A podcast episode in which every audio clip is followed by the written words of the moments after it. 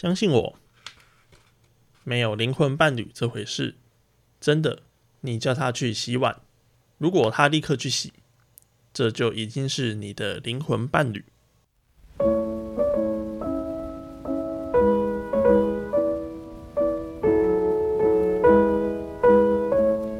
欢迎来到想象文学收音机。今天这期节目呢，想要介绍谢小阳这位诗人。那他呃。这感觉是他的第一本的诗集，然后他的自我介绍的部分，我就稍微念给大家听一下。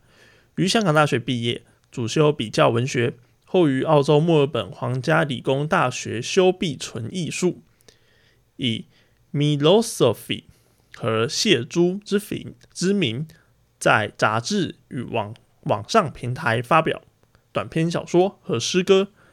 并且于立场新闻撰写评论，同时参与艺术创作及担任广告模特。未婚，未绝育。那谢小阳是一位香港的诗人。那今天想要介绍他第一本诗集，叫做《不要在我月经来时逼迫我》。那同时也还蛮感谢，就是硬科文学提供这本书，然后来让我们阅读一下。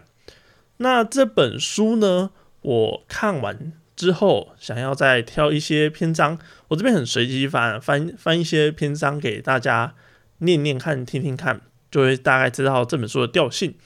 那念完和听完之后呢，我 我们再针对这本书的调性做出一些评论。好，那我现在翻到八十页，索取、给予和摧毁。他们绕着石头滑动，在杂草丛生之处，像一对男子组合，装模作样地唱歌。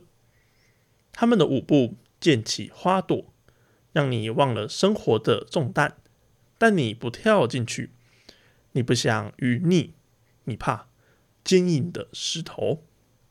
每当你从梦里醒来，陕西的溪流。在日光下闪耀，他们对你耳语，使你分不清今日和昨日。有时候你想念离去的人，有时候他们好像回来了，但从来没有和与，只有记忆和一堆面孔。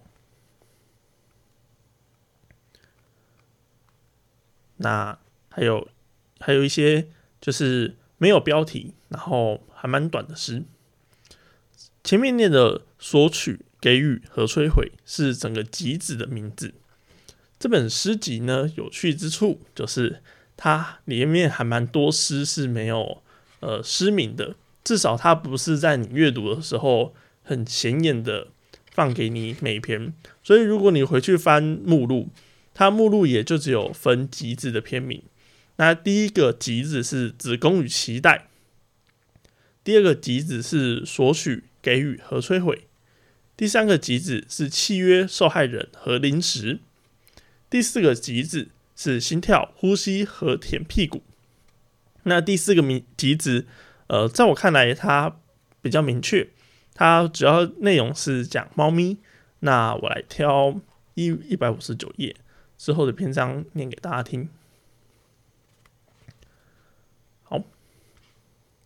一百六十页，醒来是一张网罗，把我从天空捕获。我坦然堕入每天的陷阱，以猫的脚步寻找具启发性的悲剧。那这首诗一样没有名字。我觉得这呃这本编的很妙的地方是，它不做名字，不写名字的话，会有几个。应该讲好处与坏处吧。好处的话，会是说，呃，它有一些有编名字的诗，它就会特别的突出和立体。例如说，一百六十六页，所谓的诗意，对从不看书的人，写作能做什么？对听不见声音的人，音乐能做什么？对铁石心肠的人，爱又能做什么？但湖面还是泛起涟漪，燕子还是穿越乱石阵回巢？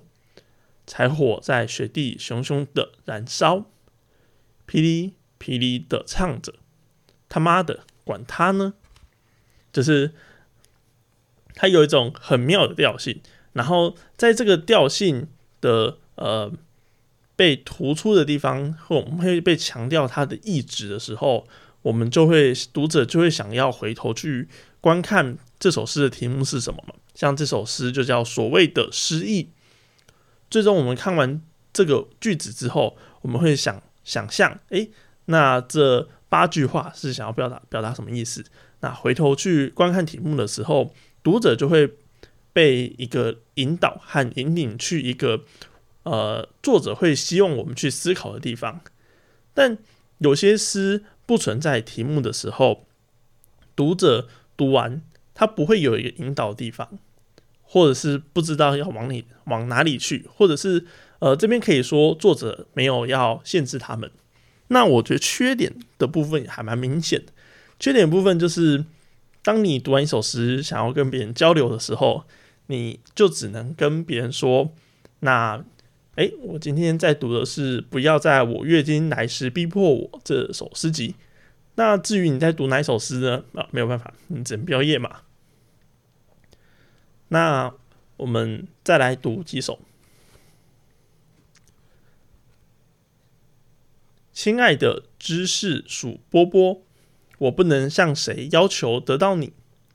你在餐牌上没有一个名字，你隐藏在高傲的三文鱼和粗野的意大利粉之中，显得那么寂寞，因为你是仅有的一颗芝士鼠坡坡。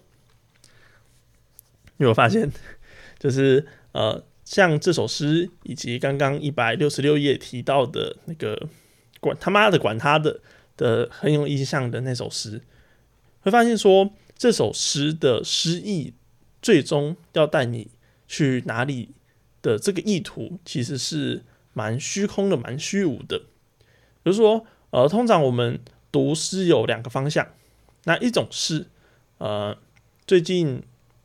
台湾还蛮有蛮多有一批新生代的诗人，在推导和倡导，就是借由诗带我们去到没有看过的地方，或者是做旧有的事情，然后进行一种就是意象和逻辑和层次的铺展。举例来说好了，就是我这个例子最常举的就是我害怕乌啊，玉博大大对于黑暗，对于家庭。对于害怕这个东西进行重新的展演，所以可以借由呃读诗的最终的结果，我们可以得到某种的对世界有新的理解。啊，乌瓦这个事情读完之后，我会对害怕和家庭有一种更深层的连结。那有还有另一种诗的写法是呃比较像解谜诗，那这个在以前的诗集。或者是老一辈诗人也蛮常看到。那我觉得这边可以再切出来第三种，就是解谜诗跟讽刺诗，其实是蛮蛮可以归类成一类的。像我们开头的时候不是有念到说，呃，相信我没有灵魂伴侣这回事，真的。如果你叫他去洗碗，如果他立刻去洗。这就已是你的灵魂伴侣。解谜诗是什么？解谜诗就是前面给你一些意象，像伤情的长颈鹿，告诉你有一个人在那个这个日日夜夜，然后看着窗外，然后那是个犯人，然后让他呃为了自由，然后为了窗外的风景，伸长了脖子。这是这种名意象的名，或者是呃。想要对世界上的某些现象用一种全新的模式展现，或多或少呢带着一点点的语言的欺骗，或者是语言的隐蔽性，把这个隐蔽性最终成为一种诗意的乐趣呈现出来。这个是我对于呃解谜诗，虽然这个说法其实有点不是很好听，就是呃大家可以借由这个说法知道我比较推崇哪一种诗类。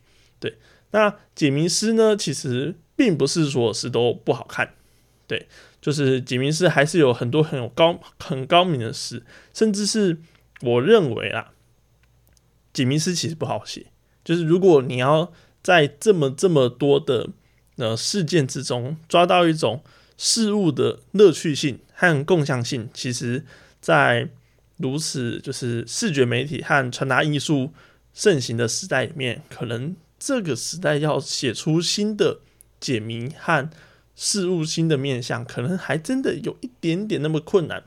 可能在写写出来之前，可能就已经被拿去写脱口秀吧，因为可能脱口秀更多人看。不知道。那我觉得前面讲到这首诗，为什么跟解谜诗有八十七趴像呢？原因是因为你看哦，他去重新诠释灵魂伴侣这件事情，并没有灵魂伴侣。如果一个人他去洗碗的话，他立刻去洗就是灵魂伴侣。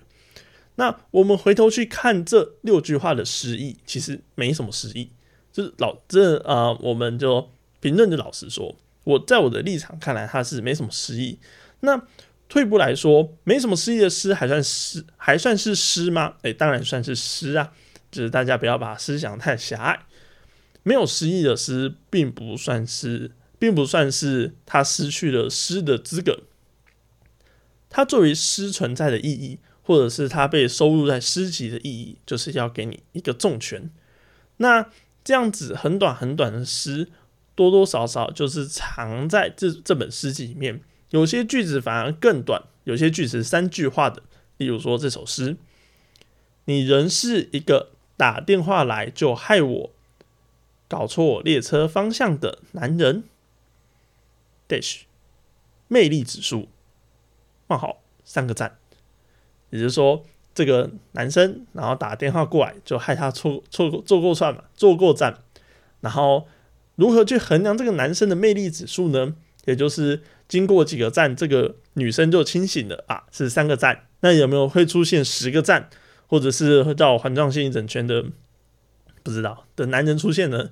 那这一种很有趣的另一种事物的新面向，量化它的方法。很类似讽刺，然后很类似给你一个，就是呃，诶，原来还可以这么这么写，诶，原原来还可以这么有趣的一种写法，这样。那这首诗，我再分享另一首，诶，这首诗更短，它只有两行，它是一出买了票却没去看的恐怖片。诶，这是什么意思呢？就是恐怖片是。最终他们没有找到底吗？例如说，他跟一个男生交往的，然后发现他是恐怖片，可能他是恐怖情人，可能他是就是会家暴吗？或者是他劈腿成性，甚至是他会偷自己的钱，然后或者是到处跟别人借钱，然后还要你花钱一起投进去，是这种恐怖片吗？最终幸好他没有去看，就是他没有真的走进那个电影院。最终他也没有去经历了这一切，所以难道是没有交往，或者是在交往之前就打住了？所以他没有真的经历恐怖片的那两个小时、一个小时，是吗？或者是那他怎么就已经预知到这个人是恐怖片呢？是他想要尝试，但是却不想要尝试的心情吗？仅仅两行的诗意，让我们很难去解读这整件事情究竟是这个人害怕，还是这个人没有害怕呢？或者是读者究竟在解读之前，他就已经背离了，或者是他就丢掉了这首诗集，还是他有耐心愿意继续去解读这首诗集呢？我想这都是呃很多我们在写短诗的时候要去注意一个点，就是你写了短诗，那如果你的诗意够好理解的话。那人家会不会觉得，那我去呃 Facebook 或 PTT 发个废文，然后就可以，就是甚至还比这个这这么短的话还要好呢？但如果我们写的太难懂，或者是解读的方向太多的话，那读者看到短诗就希望受到一种重拳，受到一种就是呃崭新的，或者是幽默的，或者是很特殊的一种体验嘛。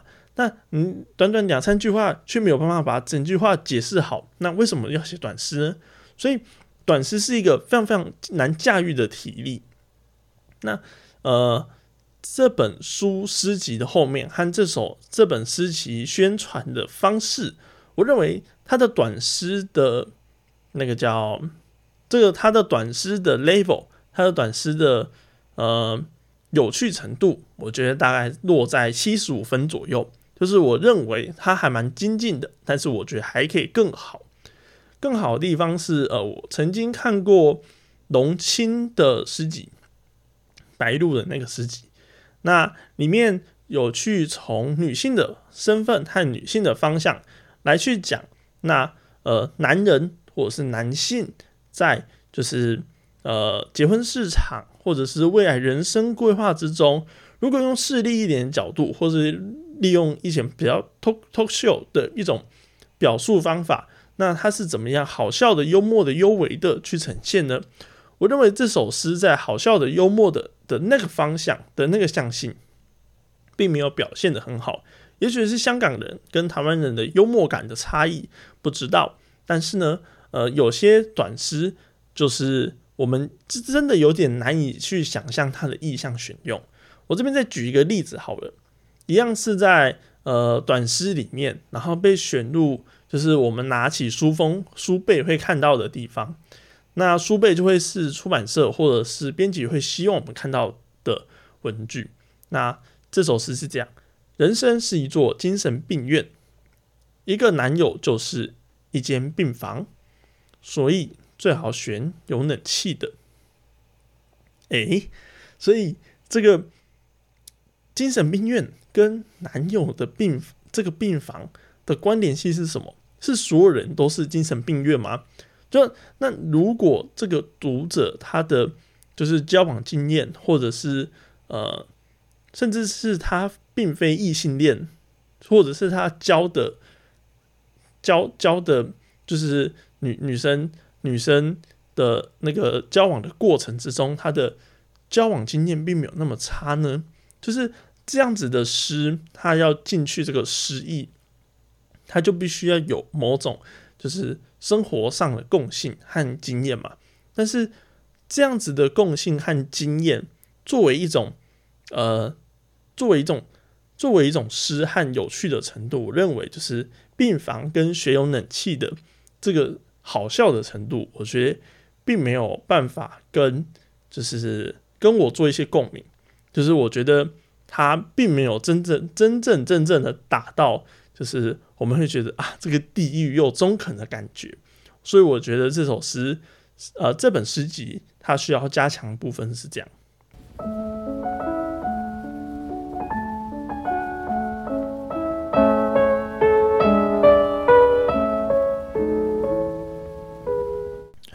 那回来总结一下这本书的购买经验，呃，购买建议这样。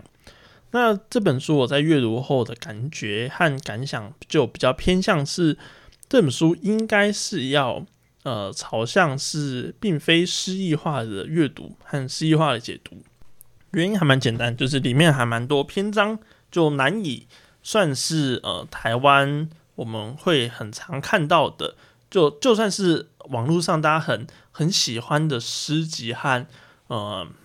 呃呃呃，或者是呃玩诗，可能是大家嗯可能比较高深一点诗人，或者是呃超级无敌文青会讨厌的人。但我觉得这这本诗集的诗意，甚至是可能连啊方文山的歌词的那种程度的诗意都难以去满足的。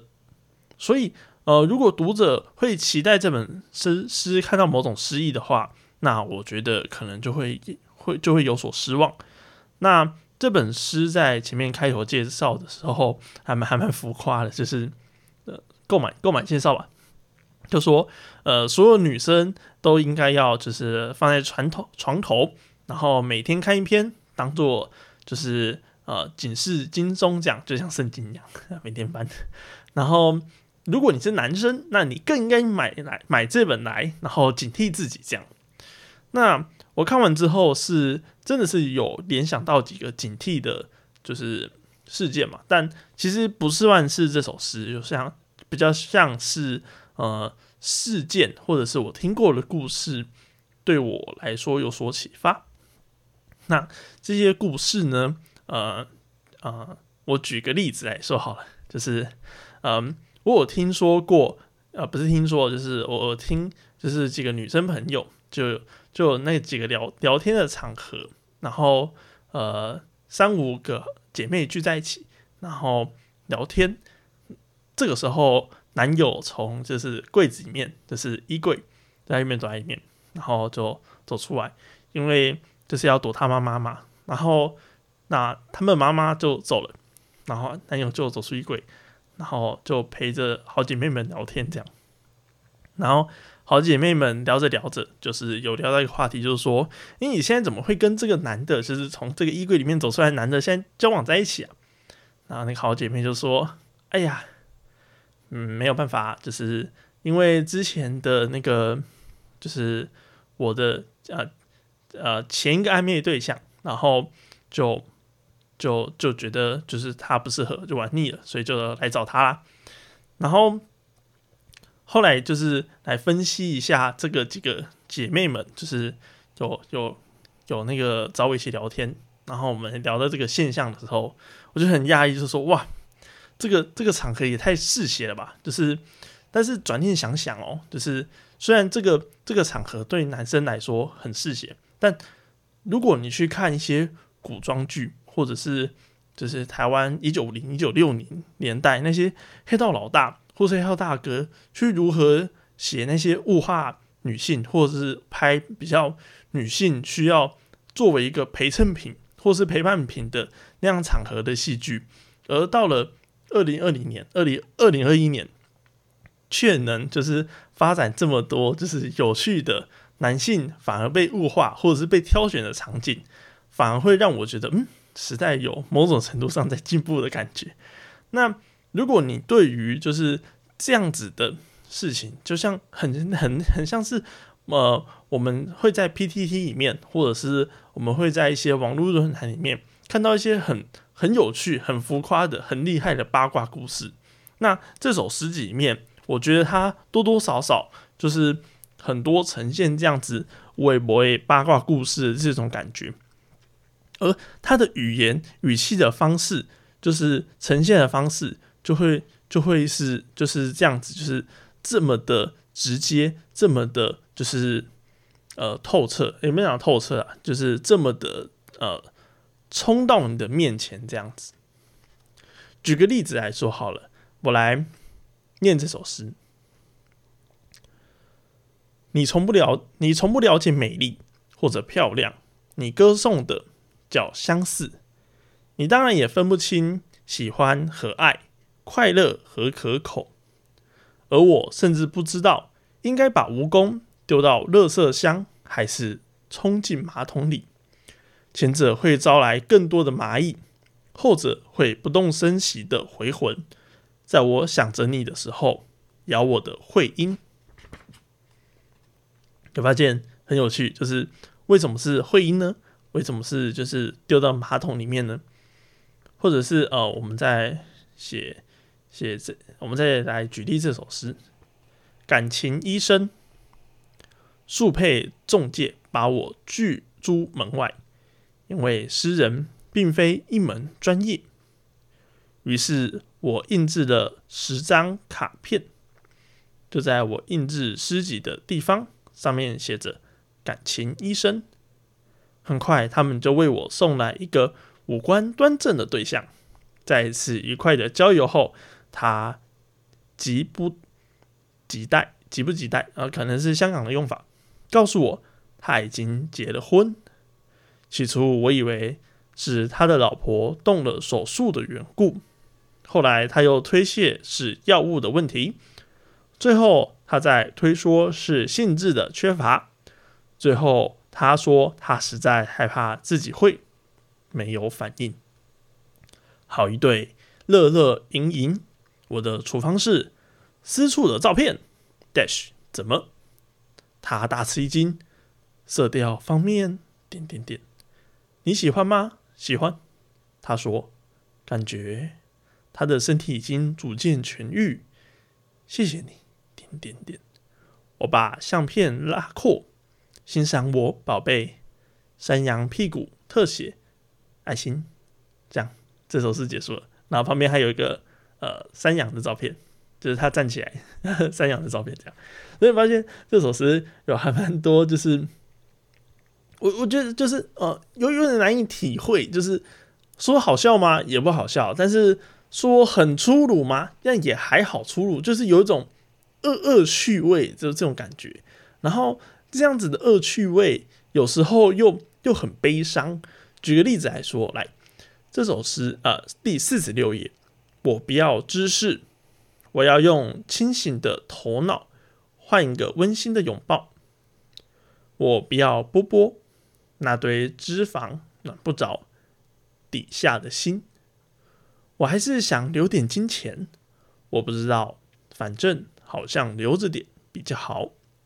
我不要面子，我要大吼大叫，直至身体不再痛楚。我不哭，为了呼吸必须，为了呼吸必须停止哭泣。就会发现，哎，这三三三三三三三三三的这样子的句型，其实它呃，就诗的技巧上来说，它可能没什么呃技巧性，或者是他就诗的美学判断来说，他可能没有很惊艳的地方。就诗意的诗意的内容。来说吗？好像也没有很厉害的地方。头脑波波，然后波波可能是马铃薯或者什么之类，可能香港香港朋友比较知道这样。波呃，头脑波波，金钱还有面子，然后不哭，然后因为为了呼吸这样子的呃意象的调动、意象的使用，甚至是已经连续五个，最后才出现一种小小反转的这种技巧。通常是三个了，那这首诗用了五个，那会发现它其实技巧的部分没有到很刁钻，也没有到很难懂，甚至是你会发现有些地方是很简单的。像这首诗，有些人不喜欢我，但我喜欢我。如果我是他们，肯定也会喜欢我。就嗯，what？就是。呃，我觉得这种阅读的方式就很像是点进一篇一篇没有主旨的 PPT 的文章。有时候我们点开文章很长，然后很深刻，很有感觉。那有时候点开那个文章，可能就如题，然后叭叭叭讲两句废话就没了，然后那篇文也没有推文。这样，我觉得阅读这本诗集有一种很这样子很错愕或者是很有趣的感觉，甚至有些诗。它已经算是呃某种程度上的视觉诗了。就我们举第九页，我想他打给我，很想很想，好让我可以朝他大吼，不要再打给我。Dish，你不想他，你只想发烂渣，就是这样子的诗。有时候我们。阅读起来，发现这好像又有一种脸书贴文的，然后像是逼近崩溃、濒临崩溃的那样子的情绪在里面。所以，我回到这整本诗的介绍。那如果你看介绍，说是很像是某种警示经中，或者是就是性别书写的某种圣经的话，那我觉得他这本诗可能没有达到呃那样子性别书写所要的要求。但是如果就一个经验的抒发和经验展展现上来看的话，我认为这这本诗集绕过那些诗意，绕过那些就是精心设计的好笑的笑话，反而最终呈现的一种很诚恳，然后很直接的想象，甚至是里面的一些呃用词用语，然后文化上面的变化，如果对于香港诗人有兴趣的话，我觉得这本是可以拿来看一看。这样，那今天这首诗不要在我月经时哦，不要在我月经来时逼迫我这首诗的呃诗节介绍就到这边结束。那很感谢大家今天的收听，那我们下期节目再见，拜拜。